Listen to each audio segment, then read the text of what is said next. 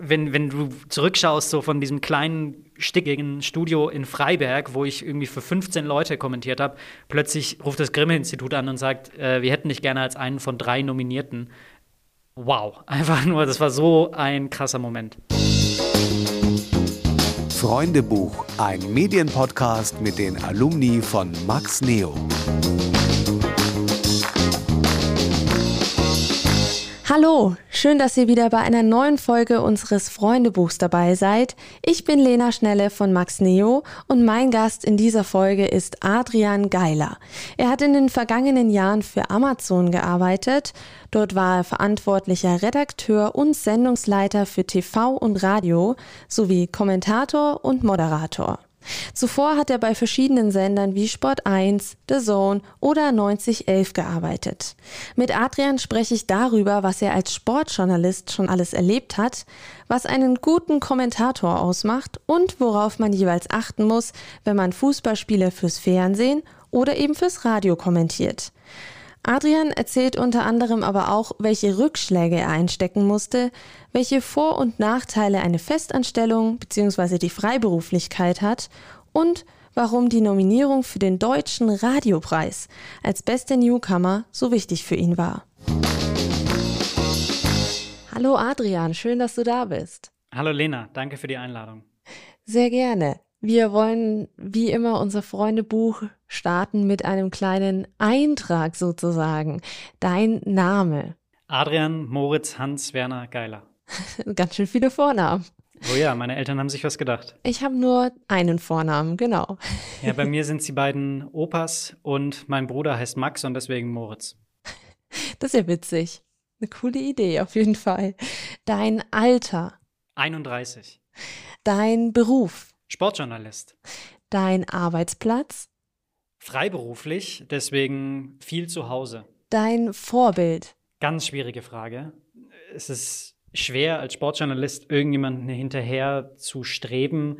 Ich glaube, ich würde die Person nennen, die mich als erstes begeistert hat fürs Radio und auch für Fußball im Radio. Und das war Arndt Zeigler, der seine eigenen Sendungen beim WDR hatte und seine eigene Rubrik hatte und auf eine ganz neue Art und Weise für mich mit Tönen gespielt hat und Humor. So wollte ich auch immer sein. Dein Traumberuf als Kind? Auf die Frage habe ich mich vorbereitet. Ich wollte schon immer Fußballer werden. Immer Profifußballer. Und jetzt die andere Seite sozusagen. Genau. Als ich mit 14 bei einem Hallenturnier saß und nach einer überragenden Leistung nicht nominiert wurde für die Landesauswahl, sondern ein Teamkollege von mir, habe ich gemerkt, okay, das wird nicht reichen. Deswegen muss ich mich anders darum kümmern, in diesem Beruf zu bleiben oder in dieser Branche zu bleiben und habe dann den Sportjournalismus für mich entdeckt.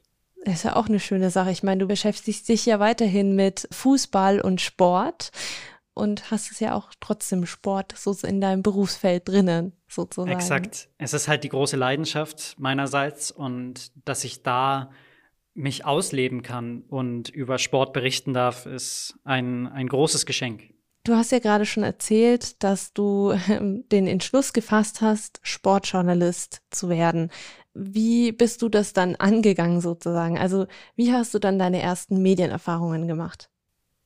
Ich habe über meine Mutter, die hat irgendwo mal im Internet gesehen, dass es so Schnuppertage beim Radio gibt, bei damals AFK Max, ja, heute Max Neo und dass ich da doch mal hingehen sollte und das ausprobieren sollte. Und das waren tatsächlich meine allerersten Erfahrungen. Einen Tag in so einer Redaktion direkt nach dem Abitur ausprobieren. Einfach ausprobieren, irgendwo hingehen, was aufnehmen, schneiden, moderieren.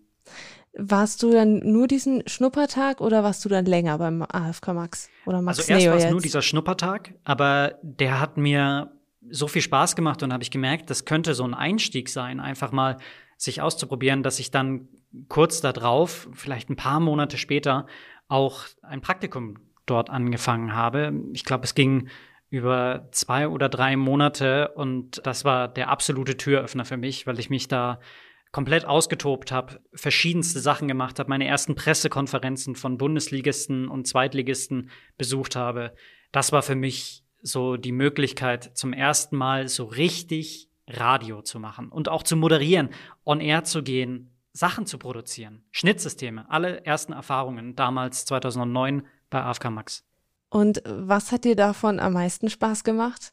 Das Schneiden, das muss ich ehrlich sagen. Also die Möglichkeit, was aufzunehmen und dann zu produzieren, verschiedene Elemente zu nehmen und das dann so klingen zu lassen, wie man das möchte, das hat mich sehr beeindruckt. Und heutzutage machst du das ähm, trotzdem noch oder eher selten? doch, doch. Ich bin immer noch ähm, als Produzent tätig. Ich habe Schnittsysteme zu Hause, um so ein bisschen die, die Dinge zusammenzuschneiden, ähm, die, ich, die ich einspreche. Ich habe auch noch, ein, noch einen Podcast, quasi Konkurrenz zu dir, nämlich zur Formel 1, äh, eine andere große Leidenschaft von mir. Und das muss natürlich dann auch immer produziert werden. Und da macht es mir auch immer sehr viel Spaß, mit Musik zu spielen, die Elemente drunter zu legen, so dass das dann alles stimmig klingt, dass es keine zu langen, unnatürlichen Pausen gibt, sondern dass es schön ineinander übergibt und rund ist. Das klingt auf jeden Fall auch sehr schön, dass du es auch weiterhin noch äh, beibehältst. Ähm, wir haben jetzt gerade von AFK Max gesprochen. Du hattest auch ein Hörbeispiel mitgebracht. Magst du vielleicht kurz vorher noch was zum Hörbeispiel sagen, bevor wir uns das mal anhören?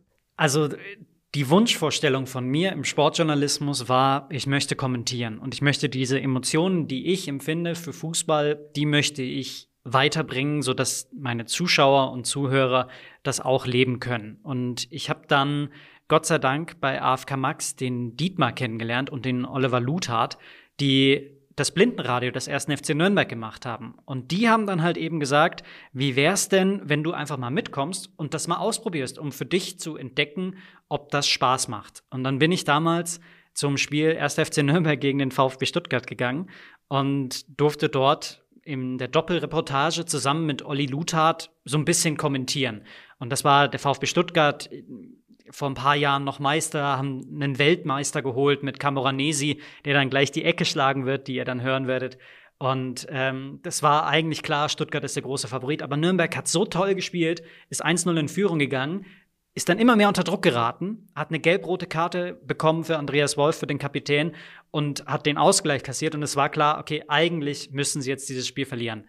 Und dann kommt die letzte Minute, Eckball VfB Stuttgart und das folgende passiert. Anesi, der versucht in die Mitte zu flanken. Das war aber kein guter Ball. Jetzt vielleicht die Kontersituation für den Club über die linke Seite. Schieber wird, kann den Ball sichern, auf die, muss auf die linke Seite. Schöner Ball auf Pinola! Pinola alleine! Pinola! Pinola! Pinola! Pinola! Pinola! 2 zu 1! Pinola! Was für ein Konter vom ersten FCN! 2 zu 1 in der Nachspielzeit! Pinola, ganz klasse gemacht von Julian Schieber, der den Ball überlegt nach vorne spielt. Und da ist Javier Pinola.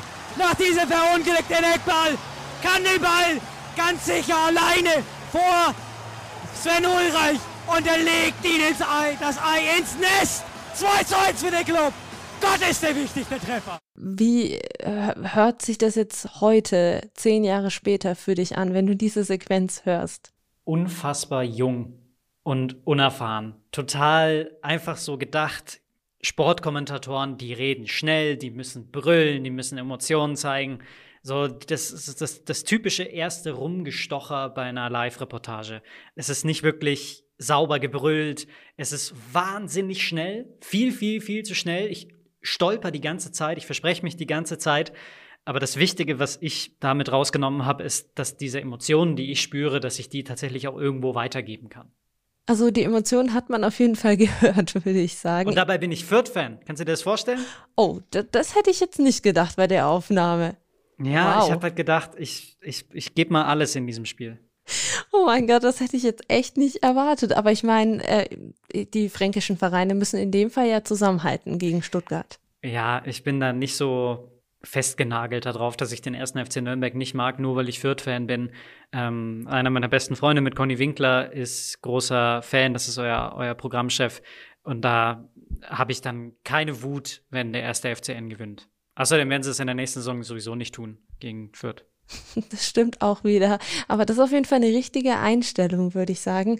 Ähm, du durftest du dann nur dieses eine Mal für das ähm, FCN-Fanradio ähm, kommentieren oder war das dann so, dass du dann mehrmals das gemacht hast?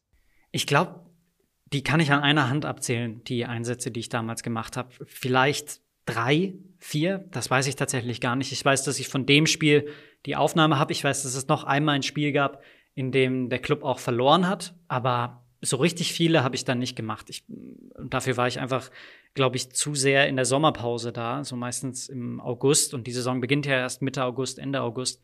Und äh, deswegen glaube ich, dass ich da nicht viele Spiele gemacht habe. Und hat dich das dann so in deinem Berufswunsch weiter bestärkt, diese Erfahrung da beim Fanradio? Total. Also als ich das dann Freunden vorgespielt habe, dann haben die alle gesagt, das ist total cool klingt und diese Emotionen, die darüber gekommen sind, dass sie die auch gespürt haben. Das waren auch alles meistens Nürnberg-Fans. Deswegen war das dann leichtes Publikum. Ich habe das dann auch so ein bisschen, glaube ich, ich weiß nicht, inwiefern das legal ist, aber mit einem unfassbar pixeligen Bild bei YouTube hochgeladen. Und das hat dann 10.000 Klicks bekommen. Und ich habe mir gedacht, so wow, so möchte ich auch sein als Kommentator, dass ich irgendwie Emotionen abfangen kann. Und das hat so ein bisschen diesen Funken den ich dort äh, versprüht habe, der hat das Feuer in mir geweckt, jetzt unbedingt da dran zu bleiben und mehr Reportagen zu machen und wirklich Fußballkommentator zu werden. Wow. Und du hast aber dann vom Studium her erstmal was anderes studiert, richtig? Ja, die alte Falle Numerus Clausus. Ich hatte ein sehr schlechtes Abi, möchte ich sagen. 3-2, damit kann ich wirklich nirgendwo hausieren gehen. Vor allem nicht bei der Deutschen Sporthochschule in Köln. Und da wollte ich eigentlich hin und Sportjournalistik studieren. Aber das, das hätte ich mit dem Numerus Clausus nicht geschafft und auch die Aufnahmeprüfungen damals. Das wäre nichts geworden. Und deswegen habe ich mich schlau gemacht im Internet, im, in so Foren, wie wird man Journalist? Und ich hatte ja schon so ein bisschen diese Einstiege, aber dazu gehört ja noch viel mehr. Und das habe ich dann da gemerkt, dass man viel, viel, viel Praxis braucht. Und dass so Journalismus-Studiumsgänge meistens sehr theoretisch sind. Und dass es zumindest damals so war, dass man problemlos eigentlich auch quer einsteigen könnte. Das heißt, für mich stand dann fest, ich studiere irgendwas, irgendwas, womit ich mir quasi ein zweites Standbein aufbauen kann, nämlich BWL. Es hatte keinen Numerus Clausus, das machen erstmal alle. Und dann gehe ich auch irgendwo hin, wo mich keiner kennt, aber wo es einen Studentenradio gibt. Und dann habe ich in Freiberg einen Studiengang gefunden mit BWL, der mir zugesagt hat. Das ist in, in Sachsen zwischen Dresden und Chemnitz. Und dann bin ich dorthin gezogen und das war eine der besten Entscheidungen meines Lebens. Dort habe ich Freunde fürs Leben kennengelernt. Das ist viereinhalb Stunden mit dem Zug entfernt von zu Hause. Das heißt, ich musste auf eigenen Beinen stehen und ich hatte meine eigene kleine Radiosendung, Adrians kleine Sportwelt, wo ich erneut halb illegal irgendwelche Streams abkommentiert habe und ansonsten so kleine Radiosendungen gebaut habe, einfach um mich auszuprobieren, um zu schauen, wie klinge ich, was kann ich machen, kann ich hier ein bisschen was probieren und äh, habe dann so versucht, meine Expertise und vor allem meine Erfahrung auszubauen. Was für Streams waren es, die du da kommentiert hast bei Adrians kleiner Sportwelt? Es waren ZDF-Streams oder Livestreams von irgendwelchen Spielen. Da saß ich in der alten Mensa von der äh, Technischen Universität Bergakademie Freiberg und saß dort oben in so einer ganz kleinen Ecke, total stickig und habe dann dort nachts irgendwelche UEFA-Pokal, Champions League, DFB-Pokalspiele kommentiert. Also auf jeden Fall auch im Fußballbereich, oder? Vom Sport her. Genau, nur Fußball. Du hast ja BWL gemacht, das ist sehr wahrscheinlich sehr trocken gewesen, aber du hast ja, wie gesagt, diese Sendung gehabt. Hat diese Kombi für dich so gepasst? Ja, also es war ein schöner Ausgleich. Ich habe mir damit, meine Freunde von damals würden wahrscheinlich sagen, auch viel zu viel Stress gemacht damit. Ähm, ich hatte aber alle irgendwie so ein bisschen mit eingebunden. Der eine hat Bass gespielt, der andere Gitarre. Dann habe ich die die Jingles produzieren lassen. Dann war einer, der kannte sich sehr gut aus mit Musik. Dann habe ich den den Musikscout getauft und der hat immer neue Songs ausgekramt. Und so habe ich das dann irgendwie auch zu einer kleinen WG-Sendung gemacht und das alles mit einbezogen. Und ich konnte halt eben Erfahrung sammeln. Und das war das, das, das Allerwichtigste, weil ich immer wusste, okay, Studium ist quasi die Arbeit und danach habe ich mein Hobby und das kann ich weitermachen. Und nur so kann es funktionieren. Und ich habe da halt einfach auch über das Studium sehr viel gelernt, weil ich plötzlich gemerkt habe, wie ich selber lerne. Und das hat mir dann auch geholfen für meinen späteren Beruf, dass ich einfach über mich Dinge erfahren habe durch dieses Studium, die ich vorher nicht wusste, weil ich das in der Schule so nicht gelernt habe. Deswegen habe ich ausprobiert, rumprobiert und dieses Studium auch noch mal mir da andere Wissen Sachen an, an, angezogen und habe dann auch noch mal dort mit, mit Freunden zusammen gelernt und einfach gespürt, okay, so muss ich das machen, dann verstehe ich das und dann kann ich auch Dinge transportieren. Dadurch, dass du die bei diesem Studentenradio warst, konntest du dich ja viel ausprobieren, so klingt es zumindest. War das dann gut für deinen späteren Berufsweg, für deine weiteren Stationen? Absolut. Ich hatte da meine Spielwiese und das war ein ganz wichtiger Safe Spot für mich, um dann die nächsten Schritte zu gehen. Denn ich bin 2011 vom damaligen Fußballradio 9011 gab es so ein Reportercasting. Da bin ich auf die IFA in Berlin und habe bei so einem Reportercasting mitgemacht, äh, moderiert von Konstantin Winkler. Und ich stand dann da und bin hingegangen und habe gesagt, hier, ich war bei AFK Max und habe versucht, so ein bisschen über Connections halt irgendwie mal mich, mich vorzustellen und habe ihm erzählt, wie es wie es mir so geht und dass das alles da ganz cool ist.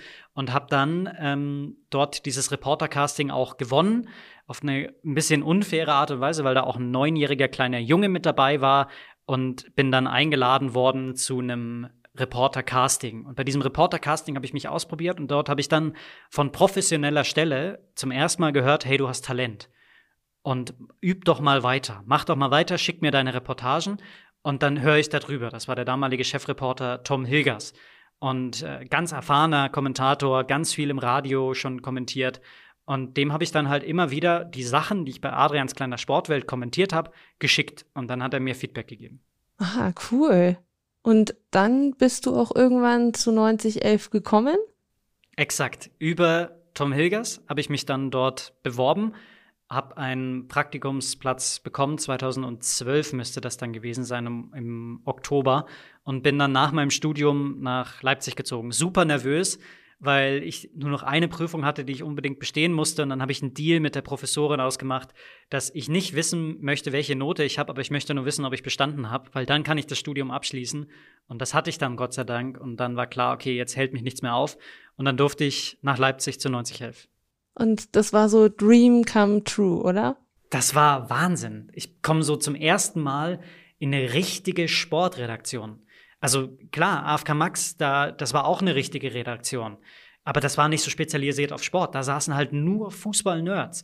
Da saßen Kommentatoren. Da kamen Leute, die dafür nur für Sport kommentieren, ihr Geld verdienen. Und mit denen zusammenzuarbeiten, war was ganz Augenöffnendes, weil ich da einfach noch mal auf einem anderen Level Sportjournalismus machen konnte. Ich hatte die ganze Zeit Zugänge zu irgendwelchen Tickern. Ich konnte viel mehr Schneiden von Pressekonferenzen, von Sportsachen, die ich machen konnte und hatte dann halt eben auch die Möglichkeit, mich einfach mal in so eine Kabine zu setzen und ein Live-Spiel zu kommentieren und damit eine richtig professionelle Atmosphäre im Hintergrund zu haben, was ja auch ganz wichtig ist für einen Kommentator, dass man hört, wie die Fans mit abgehen.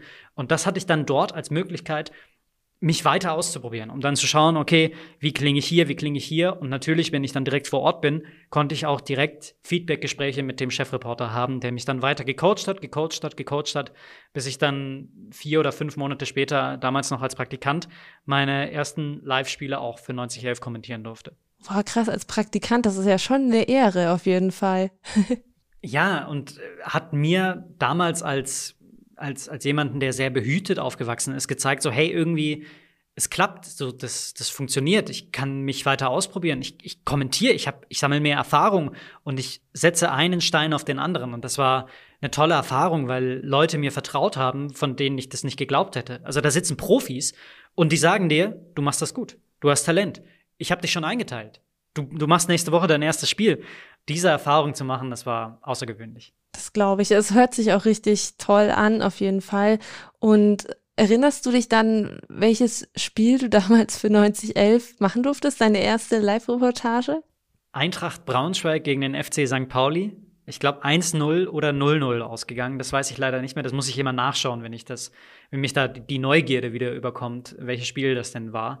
War eine Doppelreportage zusammen mit Jan Günther damals.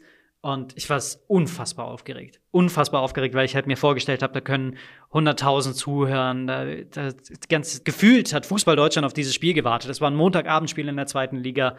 Und dann hatte ich mich mit dem, mit dem Jan hingesetzt und wir haben kommentiert und wir haben immer hin und her gegeben.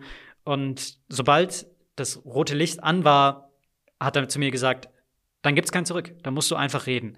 Und das war ein totaler Eisbrecher, weil ich dann halt einfach angefangen habe zu reden. Und dann habe ich ihm gesagt, was passiert denn, wenn ich nicht mehr weiß, was ich reden soll? Dann hat er gemeint, ja, dann kommentierst du das, was du gerade siehst. Dann hast du immer irgendwas zu erzählen. Und im Radio, das Schöne, dass man da halt eben dann die Augen des Hörers ist, konnte ich das dann halt eben auch so umsetzen und hat extrem viel Spaß gemacht. Dein Praktikum war ja wahrscheinlich dann auch irgendwann vorbei. Bist du dann übernommen worden? Warst du dann so festangestellt oder wie war das? Oh, du, du, du drückst ein bisschen in einer Wunde rum. 9011 hat damals auf krasse Art und Weise die Rechte verloren. Und danach war äh, drei Monate später war Schluss. Also dann musste 9011 zumachen, weil sie halt eben keine Live-Rechte mehr hatten. Und dann hat es relativ wenig Sinn gemacht, dieses Radio fortzuführen. Ich habe dann erstmal, ich wollte ein Volontariat, war da auch in der engeren Auswahl, wollte diese journalistische Ausbildung, weil ich mich dann schlau gemacht hatte und wusste, okay, das ist der nächste Schritt. Und dieses Volontariat, ähm, das hätte ich vielleicht auch bekommen. Also es war eine Entscheidung zwischen mir und einem anderen. Ähm, Alex Schlüter, der jetzt bei, bei The Zone moderiert, das war derjenige, der das andere, äh, der das Volontariat auch hatte. Und deswegen konnte ich dann nicht übernommen werden. Ich habe dann noch ein anderes Praktikum gemacht bei einem super Radiosender Detektor FM, wo ich wieder neue Erfahrungen gemacht habe, die mir dann später geholfen haben auf meiner, in meiner Karriere. Ich durfte dort dann nämlich plötzlich Sendungen leiten. Also ich saß dann nicht nur als Moderator da oder als Kommentator oder als Schnittmeister, sondern nach einem Monat in diesem Praktikum in Leipzig kam der, der Chef Markus Enger zu mir und hat gesagt, äh, ich habe dich übrigens eingeteilt, nächste Woche fünf Tage bist du CVD. Und ich habe mir gedacht, hä, wie, wie kann das denn sein? Ich bin wow. erst einen Monat hier, kriege ich das hin? Und dann habe ich einfach mal angefangen und habe dann gemerkt, wenn ich selber Feedback gebe, wie unfassbar hilfreich das für mich selber auch sein kann. Und habe dadurch dann die Einstellung entwickelt, dass ich das als Learning für mich nehme, dass ich dort dann halt eben weitermache. Leider hatten die auch keine Redakteurstelle und dann war für mich klar, ich gehe nach München. Sport 1 hatte die Rechte geholt von 9011 und ich durfte dann bei Sport 1 ein Praktikum machen. Erst bin ich abgelehnt worden für das Praktikum, dann habe ich mich ein zweites Mal beworben, weil jemand von 9011 dort Chefredakteur wurde, Alex Fabian, und dann habe ich äh, mit dem zusammen dort gearbeitet als Praktikant erst. Musstest du dann sozusagen wieder von vorne anfangen oder hat man dir dann von vornherein schon vertraut? Es war ein kleiner Frühstart für mich. Also dadurch, dass Alex Fabian der Chefredakteur war, der mich schon kannte von 9011, hatte ich jemanden, der wusste, dass ich das irgendwie kann. Er hat mich dann auch relativ früh für ein Spiel eingeteilt, aber das hat irgendwie zu dieser Praktikantentätigkeit nicht gepasst. Also es war halt einfach schwierig, Praktikant zu sein und gleichzeitig Kommentator. Deswegen haben wir mich dann erstmal abgezogen als, als Reporter und ich habe als Redakteur weitergearbeitet mit großen Namen. Oliver Forster, Oliver Fassnacht, die alle hier in München in diesem Sportjournalismuszentrum halt gearbeitet haben und plötzlich habe ich mit diesen Legenden zusammengearbeitet, was auch super spannend war. Rudi Brückner natürlich noch, noch zu nennen, der ehemalige Moderator vom Doppelpass. Und nach drei Monaten wir hatten damals einen, einen ähm, Chef für die Sendungen, der immer am Wochenende da war, der nicht fußballaffin war. Und das hat Alex immer gefehlt. Deswegen hat er dann nach wenigen Monaten gesagt, Adrian, ich war damals 23, Adrian, ich hätte gerne, dass du neuer Sendungsleiter wirst, dass du der Chef von diesen ganzen Legenden wirst. Und das war der nächste krasse Schritt, weil eigentlich hatte ich noch weitere Praktika dahinter angereiht, weil ich halt irgendwie gehofft habe, ich habe meine Angeln rausgeworfen und gehofft, irgendein Fisch beißt an. Und äh, Sport 1 war dann der, dieser Fisch, der dann gesagt hat, Adrian, wir würden dich gerne als Freiberufler hier mit reinnehmen. Äh, du bist jetzt Sendungsleiter und ähm, hast hier jedes Wochenende für uns die Tätigkeit, die Sendungen halt eben zu verantworten. Du briefst Moderatoren, Reporter, Redakteure und äh, machst das Beste daraus aus diesem Wochenende. Und das war dann so der endgültige Einstieg für mich in den Journalismus, dass ich angefangen habe, ähm, journalistisch mein Geld zu verdienen. Ich habe dann noch eine zweite Arbeit natürlich gebraucht, habe dann bei sport1.de angefangen, Texte zu schreiben und habe äh, gleichzeitig halt dann jedes Wochenende Sendungen geleitet für Sport 1. Und wie war das dann plötzlich, also äh, nicht mehr zu kommentieren, sondern wirklich das zu leiten, weil das sind ja vermutlich auch ganz andere Aufgaben. Ja, absolut. Also ich hatte es auch schon, dass ich mal kurzfristig dann Spiele übernehmen musste und das ist total krass für den Kopf, weil du vorher sehr umfassend denkst und versuchst alles im Blick zu haben, was musst du noch erledigen, welche To-Dos sind noch da, wer muss noch gebrieft werden, wer braucht noch eine spezielle Info. Und dann bist du Kommentator und es geht nur um diese eine Kleinigkeit. Und das kriegst du halt, das vorherige kriegst du nicht raus.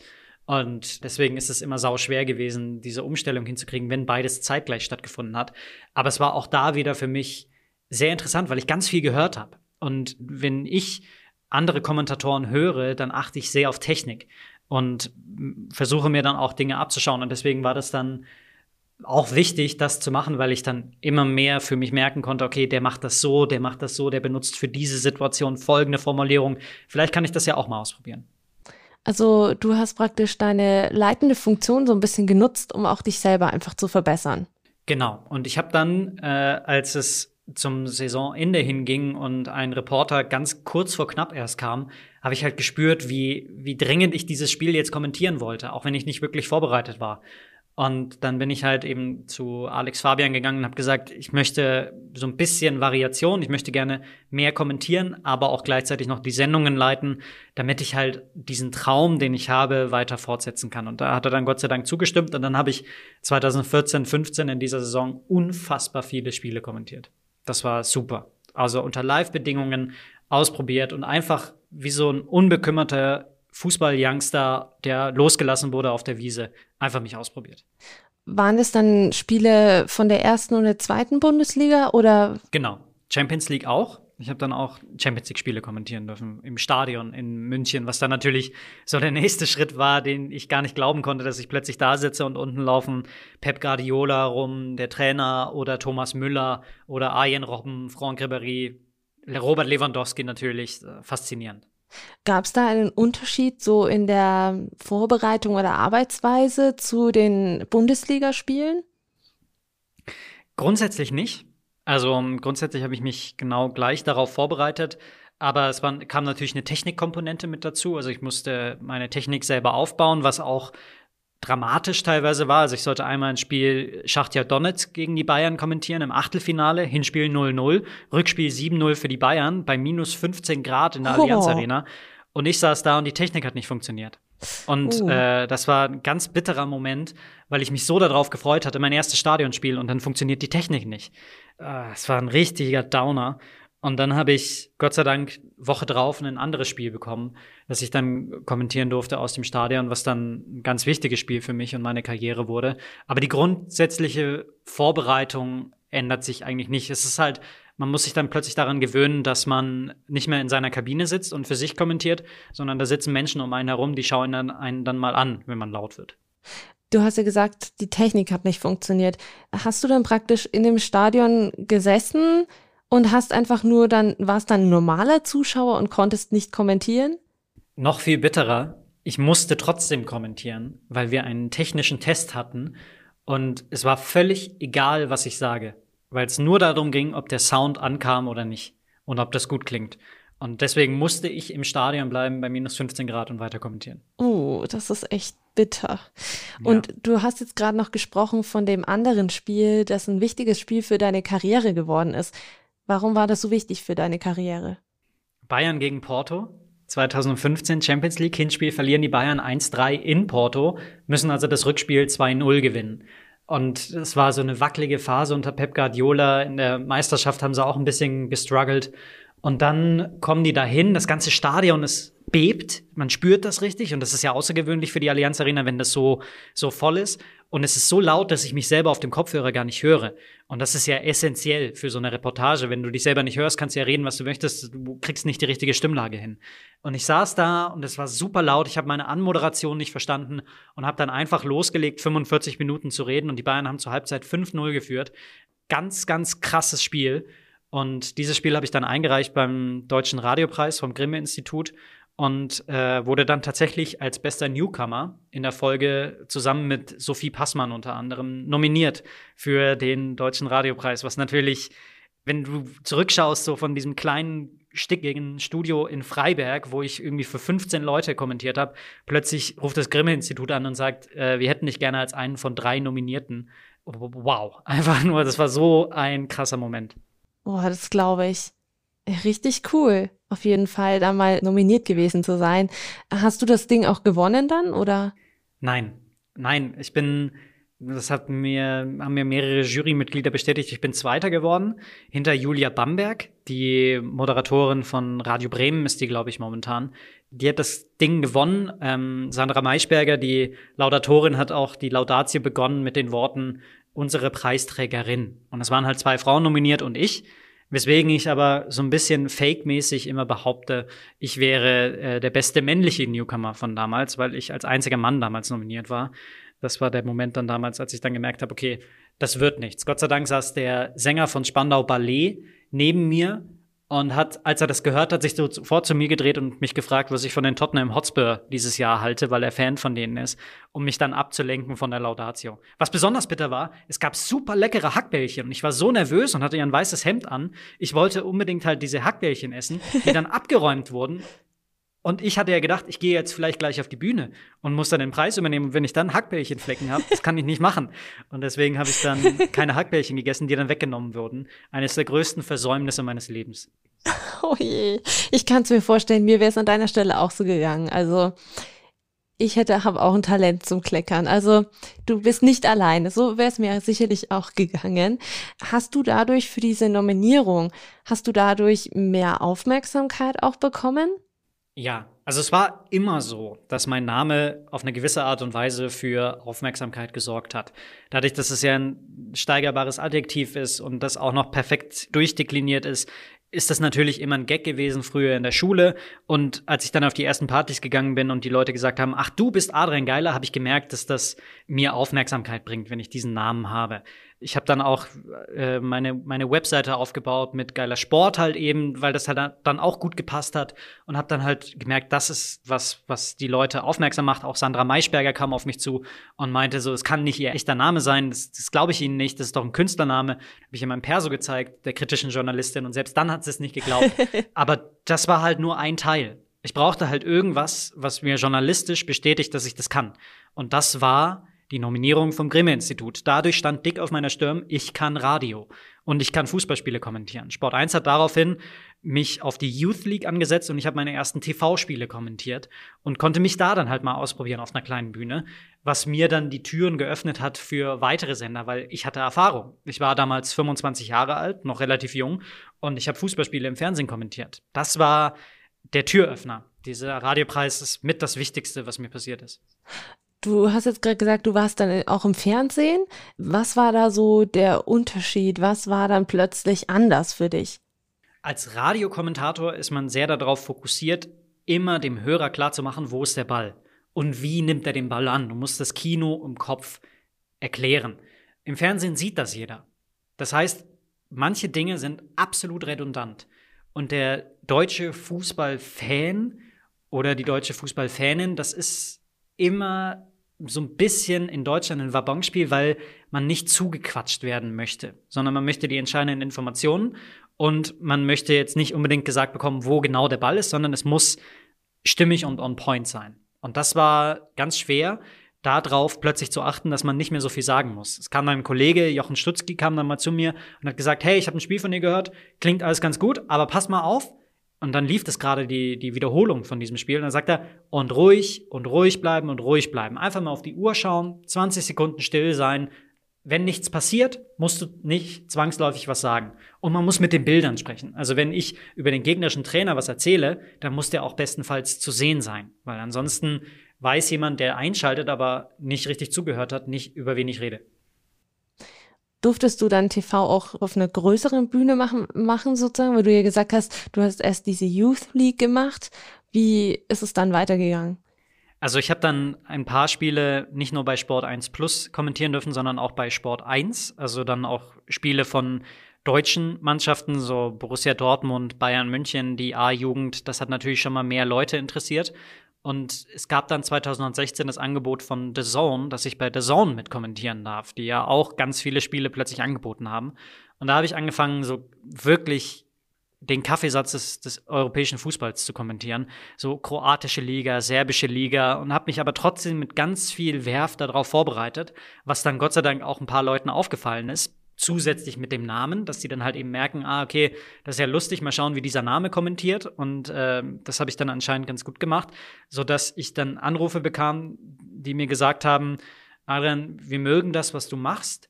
Du darfst jetzt hier mal das Derby AC Mailand gegen Inter Mailand kommentieren. Adrian, mhm. wir mögen, was du machst. Du darfst jetzt den Superklassiko kommentieren, das bedeutendste Spiel Südamerikas zwischen River Plate und Boca Juniors. Und das waren so Ritterschläge, wo ich gemerkt habe, auch das funktioniert, was auch außergewöhnlich war, mit ganz viel Anspannung da auch in diese Spiele mit reinzugehen, die auch groß produziert wurden, wo es vorher Redaktionssitzungen gab, wo gesagt wurde, wie können wir uns da bestmöglich darauf vorbereiten. Experte saß plötzlich an meiner Seite, der mit mir solche Spiele kommentiert hat.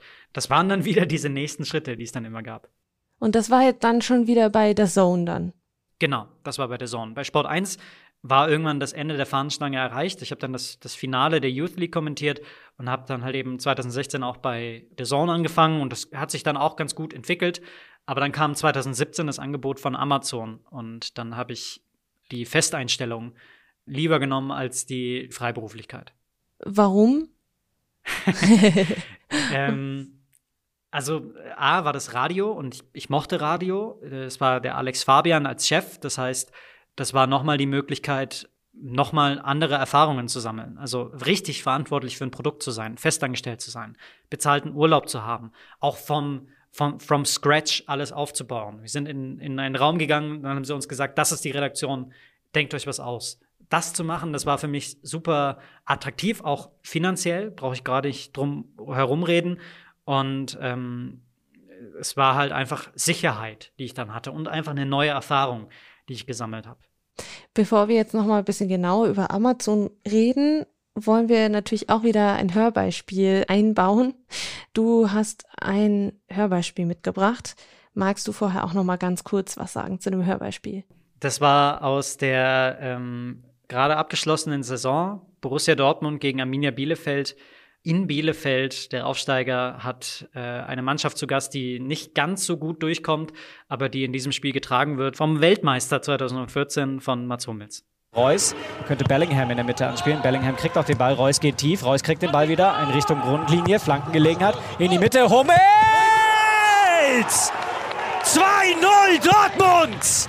Mats Hummels Junge, Junge, Junge, ist der eiskalt. Der führt diese Mannschaft hier zum 2 zu 0. Toll gespielt vom BVB.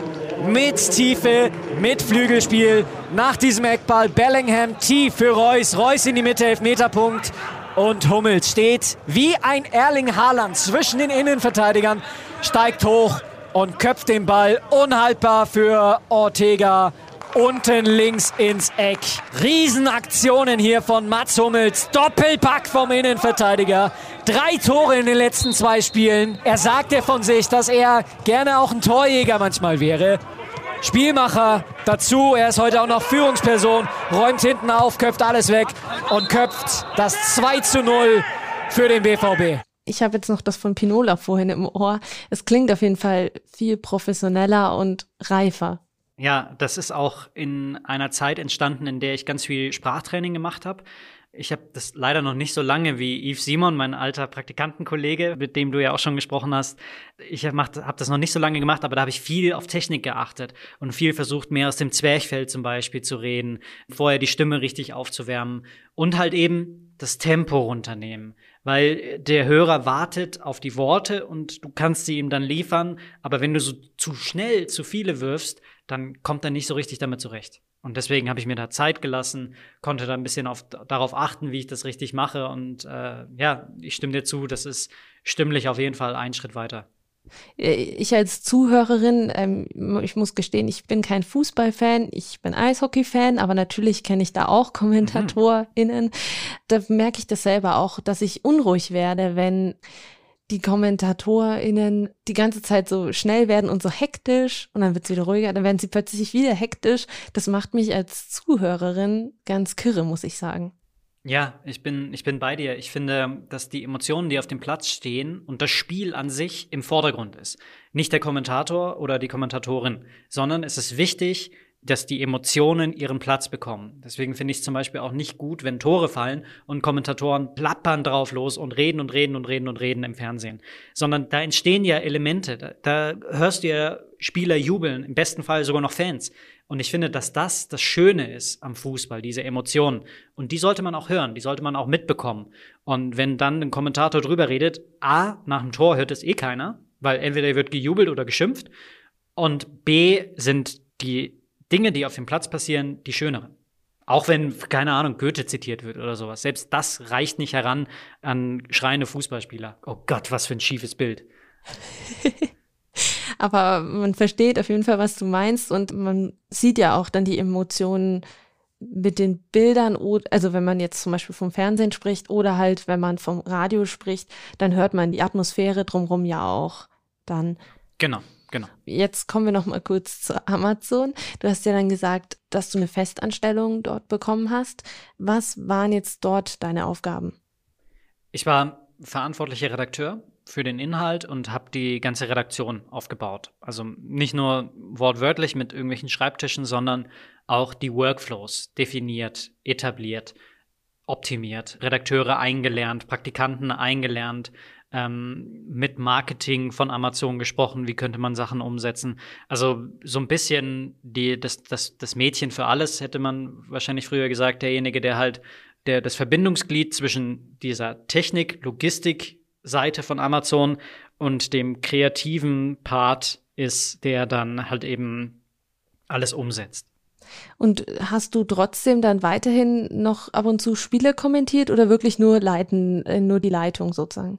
Das war Teil des Deals, dass ich unbedingt weiter kommentieren wollte, weil das ist, steht für mich dann doch noch mal eins oben drüber. Ich hatte halt die Vorstellung, ich werde Kommentator aber auch gleichzeitig dieses redaktionelle, strukturelle, das wollte ich auch ausleben und habe das dann halt eben bei Amazon angeboten bekommen, mit Sicherheit über die nächsten vier Jahre, weil man die Rechte hatte für vier Jahre, man hat einen Erfüllungsanspruch. Ich durfte ein halbes Jahr früher anfangen, um alles so ein bisschen mit vorzubereiten. Das waren einfach Erfahrungen, die ich, die ich für, fürs Leben da wieder gemacht habe, weil ich, weil ich da wahnsinnig tolle Leute kennengelernt habe, ein Netzwerk aufbauen konnte, weil wenn du als Chef Redakteur oder verantwortlicher Redakteur eines Programms dich bei Leuten meldest, dann hören dir mehr Leute zu. Und dadurch konnte ich mir auch ein Netzwerk aufbauen, das dann jetzt bei meinem Wechsel in die Freiberuflichkeit nach dem Ablauf der Rechteperiode in diesem Sommer auch zu tragen kommt, weil ich dann äh, jetzt halt wieder Leute anrufen kann, mit denen ich vorher schon zusammengearbeitet habe. Wie schwierig ist es für dich jetzt von der Festanstellung wieder zurück in die Freiberuflichkeit zu wechseln? Es ist ein lachendes und ein weinendes Auge. Also das Weinende ist, dass ich ein festes Team habe, mit dem ich jeden Tag zu tun habe. Ich habe ähm, sogenannte One-on-Ones mit meinem Chef, mit dem ich, wo ich dann über meine Probleme reden kann. Ich habe ein festes Einkommen. Bei Amazon noch ein paar andere Benefits, die mir total helfen. Aber ich habe nicht diese journalistische, kreative Erfüllung, die ich mir wünsche. Und die kriege ich jetzt halt eben in der Freiberuflichkeit. Und deswegen es, es wird eine Umstellung von der Arbeit her. Ich werde wieder mehr umsetzen und weniger im Hintergrund strukturieren. Aber das ist auch genau das, was ich möchte. Ich habe jetzt vier Jahre die Erfahrung gemacht, dass ich verantwortlich bin für ein Produkt. Jetzt möchte ich auch verantwortlich sein für den On-Air-Auftritt. Und hast du da schon Projekte in äh, Aussicht, über die du sprechen darfst? Ja, es gibt momentan ein ambitioniertes Produkt, in Leipzig, das Sportradio Deutschland. Für die darf ich moderieren. Da geht's dann um verschiedenste Sportthemen, was natürlich für mich als riesigen Sportnerd perfekt ist. Dann darf ich bei Amazon weiter als Freiberufler arbeiten, als Kommentator, als Highlight-Kommentator, weil Amazon ab der nächsten Saison ein Champions League-Spiel pro Saison live überträgt, das Dienstags-Topspiel.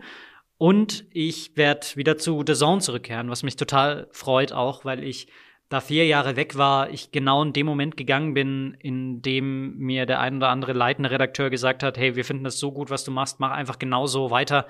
Vielleicht entwickeln sich daraus dann Dinge, dass ich dann jetzt vier Jahre weg bin und wir alle wissen, wie sich The Zone seit der Gründung 2016 entwickelt hat, dass die einfach so sagen, ja, nö, klar, No-Brainer, komm zurück. Bro, das haben sie jetzt nicht gesagt, aber gefühlt war es so, dann ist das ein Riesenkompliment für mich. Und ich habe mich sauer darüber gefreut, dass ich für die dann auch wieder internationalen Fußball kommentieren darf. Dann vereinen sich so ein bisschen deine, einige deiner früheren Arbeitgeber jetzt wieder zusammen. Genau, genau. Und es ist halt so die Möglichkeit, jetzt, jetzt möchte ich nochmal angreifen. Und die Chance, die sich bietet mit all dem, was ich bis jetzt gemacht habe, plus ein verbessertes Netzwerk, dass ich es jetzt halt echt nochmal probiere, mich da total fest mit reinzusetzen. Ich hätte auch mit nach Leipzig gehen können und dort das Sportradio aufbauen können, weil dreimal darfst du raten, wer der Chefredakteur ist, Alexander Fabian.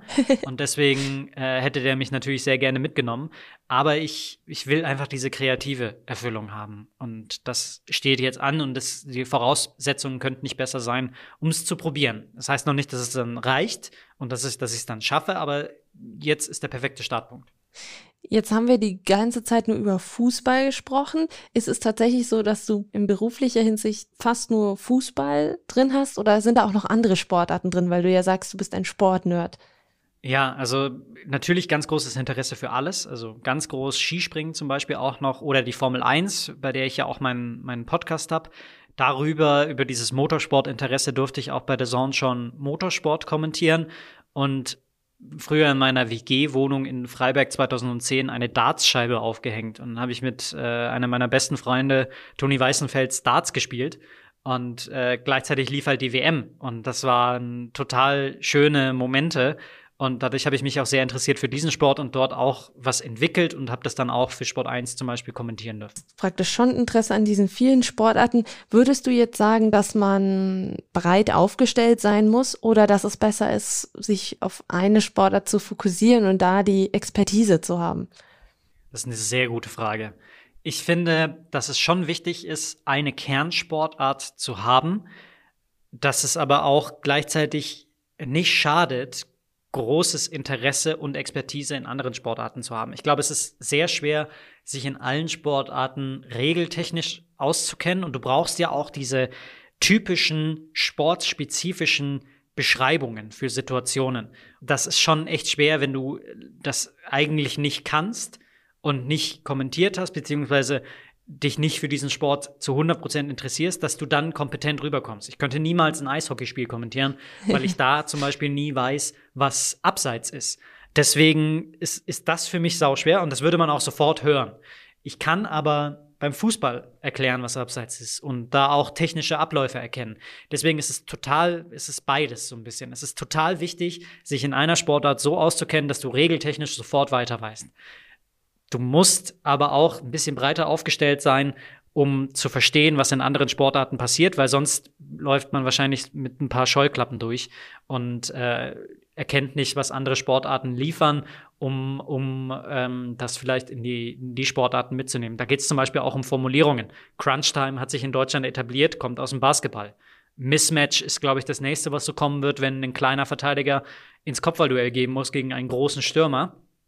Jetzt ein klares Mismatch, kommt auch aus dem Basketball.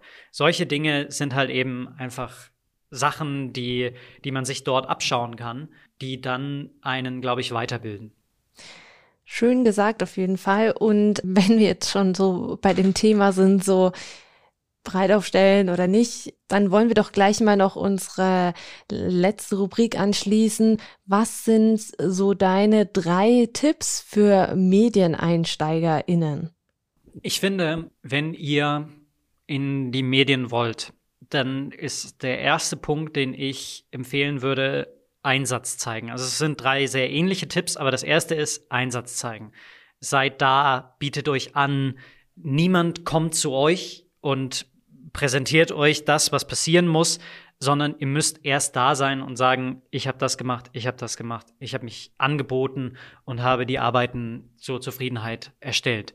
Das Zweite ist, dass ihr euch wahnsinnig viel ausprobieren solltet. Bei Amazon wurde mir eingetrichtert, dass man nicht warum fragen sollte, sondern eher, warum sollte man das nicht machen. Das ist, das ist ein leichter psychologischer Trick, einfach um sich selber zu hinterfragen, warum tue ich das eigentlich nicht? Und das hilft. Wenn du ausprobierst, machst du auch zwangsläufig Fehler. Aber diese Fehler, damit tarierst du dich so ein bisschen aus. Und da, da schließt in diesem zweiten Punkt auch mit an, neben Ausprobieren und Fehler machen, dass man auch kritikfähig sein muss. Es hilft nicht, die beleidigte Leberwurst zu sein, die ich auch schon war, sondern die Leute wollen das Beste fürs Produkt und sie helfen dir damit, wenn sie dir Kritik geben. Es kommt natürlich immer auf die Art an. Wenn sie dich beleidigen, ist es nicht gut. Aber in der Regel hilft Kritik. Und deswegen sollte man da auch kritikfähig sein. Und der dritte Punkt ist, offen sein für Neuerungen, stetig an sich arbeiten. Nicht glauben, jetzt habe ich das eine geschafft, das war's, fertig, Ende. Jetzt, jetzt habe ich es geschafft, sondern man hat es nie geschafft. Man muss immer an sich arbeiten und an seinem Platz arbeiten. Ähm, es gibt genug Leute, vor allem in der Sportjournalismusbranche, die einem den Job nicht wegnehmen möchten, aber die konkurrieren. Und deswegen hilft es nichts, einfach nur stehen zu bleiben, sondern stimmlich weiterbilden, neue Formulierungen finden, immer weiter informieren, gucken, wie entwickelt sich der Sport weiter, muss ich da on point bleiben. Ich glaube, dass das was ist, was in der Zukunft noch viel wichtiger wird, vor allem im Fußball, weil der sich momentan ein bisschen verändert, dass du diese Neuerungen halt miterlebst und nicht im Nachhinein erst aufschaufeln äh, musst. Dann wollen wir das Freundebuch sozusagen zuklappen oder deine Seite umblättern und dazu brauchen wir natürlich noch ein paar Einträge. Was ist dein bester Song? Der wechselt immer mal wieder, aber wenn, wenn du mich jetzt festnagelst, dann sage ich wahrscheinlich Listomania von Phoenix äh, mit diesem Anfangsriff ganz fantastisch und das ist ein Song, den kann ich eigentlich immer hören. Dein Motto? Ach, die, die Frage habe ich auch gehört in den vorherigen Podcasts und das ist auch eine ganz schwierige Frage. Oh, also du merkst, ich habe keins. Und es wäre jetzt auch falsch, glaube ich, wenn ich eins mit auf den Weg gebe. Das ist der längste Freundesbuch-Eintrag für mein Motto, den es gibt, aber das ist meine Antwort. okay, dein Wunsch für die Zukunft. Auch die Frage habe ich schon gehört und auf die habe ich mich äh, vorbereitet. Ich wünsche mir vor allem Gesundheit und Liebe. Das sind, glaube ich, die zwei wichtigsten Dinge und äh, darauf aufbauen kommt alles andere.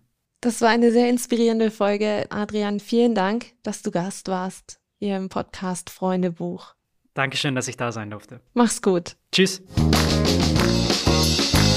In der nächsten Podcast-Folge ist Alba Wilczek zu Gast. Wir haben uns damals im Studium kennengelernt und waren im Praxissemester, beide gleichzeitig beim Bayerischen Rundfunk. Dort arbeitet sie inzwischen für zwei verschiedene Instagram-Formate, einmal die News WG und Working Germany. Und für zwei YouTube-Formate arbeitet sie auch noch, Beta Stories und Planet B.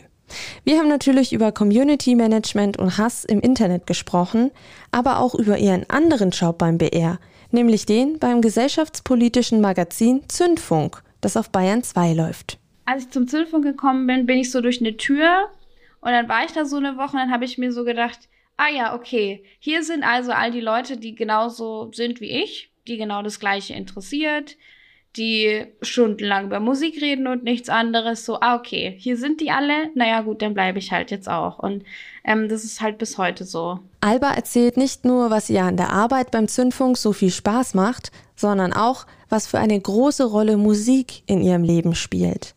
Das erwartet euch dann in der nächsten Freundebuchfolge. Wenn euch die bisherigen Folgen gefallen haben, dann abonniert den Podcast doch gerne oder gebt uns Feedback.